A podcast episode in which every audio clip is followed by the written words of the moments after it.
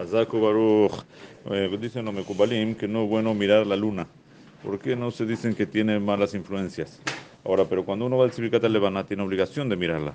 Entonces, por eso dicen que hay que mirarla, pero no observarla. Quiere decir mirar nada más lo que uno necesita para cumplir la mitzvah y después durante el mes no se necesita mirar eh, la luna. Esto no es tan grave como lo que es el, el arco iris, porque el arco iris sale en la Mishnah, en la Gemara. Esto nada más sale en los no sale en, el, en la Gemara ni en la Mishnah. Pero como dicen los Mekubalim, nosotros nos gusta cuidarnos lo que dicen los Mekubalim.